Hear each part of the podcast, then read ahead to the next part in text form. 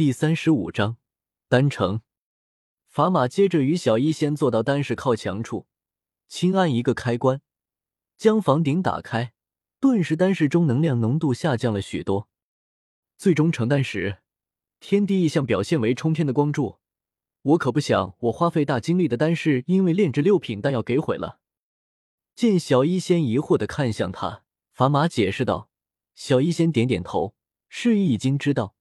接着两人将眼光转向古河，只见古河手中印结猛地一变，药鼎之内火焰陡然大涨，整个药鼎都充斥着火焰。而在那火焰中，一枚璀璨的绿色光点越加刺眼。绿色光点一缩一长，而随着其这般长动，一道道能量涟漪扩散的更加急速。因丹是能量浓度降低，稍微减弱的能量冲击反而变得更加强大。法马急忙用斗气将小医仙护住，不然仅凭斗者在这般能力冲击下已经受伤了。绿色光点的缩长越加快速，就犹如是在酝酿着什么一般。如此将近一刻钟之后，光点骤然缩至最小点。轰！骤然缩小的光点在持续了几分钟之后，猛地放大，最后暴涌而出的绿光将整座丹室包裹，甚至通过房顶渗透出去。紧接着，一声惊雷般的爆声凭空响起，旋即一道绿色光柱自妖顶之内爆射天际。古河从蒲团上站起，伸手一招，利用灵魂力量将光柱中的丹药牵引出来。片刻时间后，一缕绿色光芒从光柱之中飘出，最后悬浮在了其手掌之上。那道巨大的光柱也是犹如失去了能量支撑般，略微的颤抖了几下，旋即逐渐变得虚幻起来，直到最后的完全消散。古河手中绿色光芒逐渐逸散。露出其内本体，赫然是一枚龙眼大小的碧绿丹药。丹药表面极为浑圆，同时一个药香透过丹室向外散发，几乎整个炼药师工会核心区域都闻到这股透体的清香。这股香气不会错的，是六品丹药。丹王炼制成功了，难以置信，居然一次就成功了。不愧是加玛帝国炼药师第一人，古河大人好厉害。不知道我什么时候能达到那样的地步。古河当然不知道炼制成功丹药在下面引起的惊叹，他将刚炼制好的斗灵丹递给法马道：“法老，一次观看所见有限，这枚丹药你拿着，你是看着它成型的，相信你可以从中看出更多的东西。”法马从这次炼药中隐隐触摸到六品炼药师的境界，以前知道五品巅峰炼药师与六品炼药师差距大。但具体差距多大却并不清楚。这次通过观看古河炼药，可以清楚的看到与六品炼药师的各方面差距，这反而让法马对前路应该如何走变得清晰。法马也不矫情，接过丹药，郑重道：“丹王，我确实需要这枚丹药。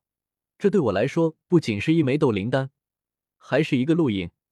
以后但有所吩咐，在力所能及，我义不容辞。”法老言重了，观摩我炼药，你本就付过报酬，而我炼药期间，由于要集中精力于炼药，并没有解说，这其实有些不称职。将丹药给你，本就有补偿的意思。要是法老这么说，我就真的心里不安了。古河正色道。法马苦笑的摇摇头，丹王实在是较真。凭我们的交情，就算我不说那句话，你让我办事，我会不给你办好。听到法马的话，古河忍不住笑了，同时法马也哈哈笑出声来。仙儿，你先下去休息一下，我和法老还有些事情需要商量。笑完，古河对旁边的小医仙道：“小医仙一脸莫名的看着古河与法马大笑，接着又让他先离开。不过待在这里一天半，小医仙也早就累了，现在只想先洗个澡，然后睡觉。”于是点点头道：“师傅，那我们住哪？”古河还没说话，法马倒是拍拍额头道：“仔细看了一场炼药，是我疏忽了，还没带你们去看给你们准备的住处。”丹王，我们先送你的小徒儿去房间休息，再谈其他，如何？法马侧身对古河道：“嗯，我没意见。”听古河答应下来，法马在前带路去炼药师工会安排的住宿。出来炼药师工会大楼，往右走，不远处就是一片幽静的竹林。一阵微风吹过，翠绿的竹叶沙沙作响。法马指着竹林中隐约的房子，对古河与小医仙道：“丹王喜静，这竹林深处有一栋房子，不仅安静，环境优美，而且能量充裕，想来两位会喜欢。那我倒是很期待。”对于这样的安排，古河倒是很满意。小医仙没有回答，只是抿嘴微笑的站在古河身边，走进可容那两人并行的竹林小径。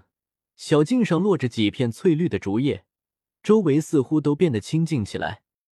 到小径尽头，一栋四四方方的房子出现在眼前。房子正对着小径，倒是符合坐北朝南。门前不远处栽着几片不知名的花，一小块地方被开辟出来，种着一些比较珍稀的药材，为这一片绿色点缀着别样的色彩。房中家具俱全，干净整洁。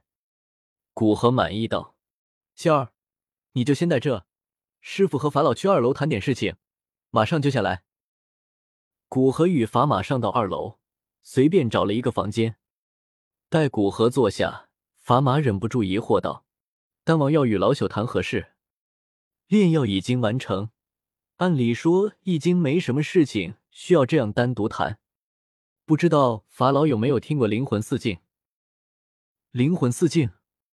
法马眉头皱得更深，疑惑的重复道：“对，就是灵魂的四个境界。”说着，将对小医仙说过的话复述一遍给法马。